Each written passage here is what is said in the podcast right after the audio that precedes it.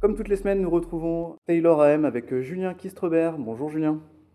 Bonjour. Alors, euh, la fin d'année arrive, on a, on a l'impression que les marchés se laissent glisser tranquillement vers 2024 avec euh, assez, peu de, assez peu de volume et une hausse qui, qui s'estompe.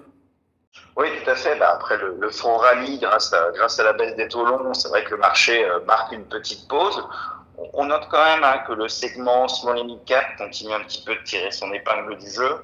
Alors, est-ce l'effet euh, l'effet euh, fin d'année euh, habituel ou est-ce une nouveauté? En tout cas, un retour des investisseurs sur cette classe d'actifs, l'histoire nous le dira. Nous, à ce stade, on reste quand même relativement prudent sur, sur la partie small cap.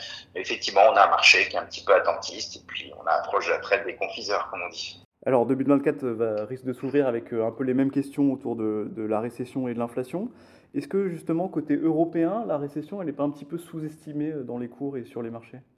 Bon, À ce stade, sur l'Europe, en tout cas, euh, c'est vrai que les indicateurs avancés sont assez, euh, inquiétants. Hein. Puis on rappelle avec des États qui sont relativement endettés.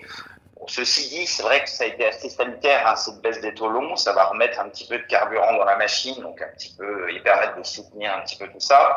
Et puis, on a aussi euh, une bon, un bon soutien du côté des salaires qui fait que la consommation va être difficile, c'est certain, euh, mais en tout cas, pas de catastrophe à attendre. Donc, euh, le marché s'attend à ce que l'Europe tourne autour de zéro à ce stade, en tout cas, il n'y a pas de raison de, changer de manière radicale le, discours.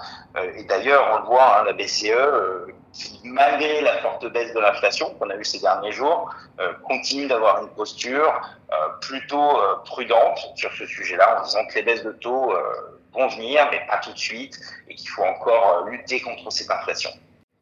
Alors, vous parliez de la BCE. Paradoxalement, la Fed, de l'autre côté de l'Atlantique, a un discours un peu plus, avec plus de soutien alors que l'économie euh, américaine se porte mieux. Est-ce qu'il n'y a pas un risque de, que l'inflation reparte, euh, qu'elle soit un petit peu moins euh, bien gérée qu'en cette fin d'année? Bah, c'est clair que c'est le vrai risque aux États-Unis, hein, puisqu'on voit que la, croissance reste bonne, les PMI étaient assez solides aussi, notamment dans la partie service. On est toujours en expansion. On a des hausses de salaire aussi qui restent importantes aux États-Unis, même si elles sont moins fortes. Donc on a une économie américaine qui se tient très très bien. Le vrai risque, je dirais, pour, pour Jérôme Powell, ce serait de reproduire l'erreur des années 70, où après un pic d'inflation, la Banque centrale avait cru avoir gagné cette bataille, et derrière a rebaissé ses taux pour, pour soutenir la croissance, et on s'est retrouvé avec une inflation extrêmement élevée par la suite. Euh, bien sûr, il y a eu les chocs pétroliers hein, qui ont accentué tout ça, mais il faut effectivement euh, être un petit peu prudent. Et d'ailleurs, sur ce point, le marché va encore plus loin que les banquiers centraux, puisque la Fed s'attend à trois baisses de taux sur 2024. Mmh. Le marché en anticipe 6, et clairement, ça nous semble trop optimiste. Merci beaucoup, Julien, pour euh, ce point sur les marchés.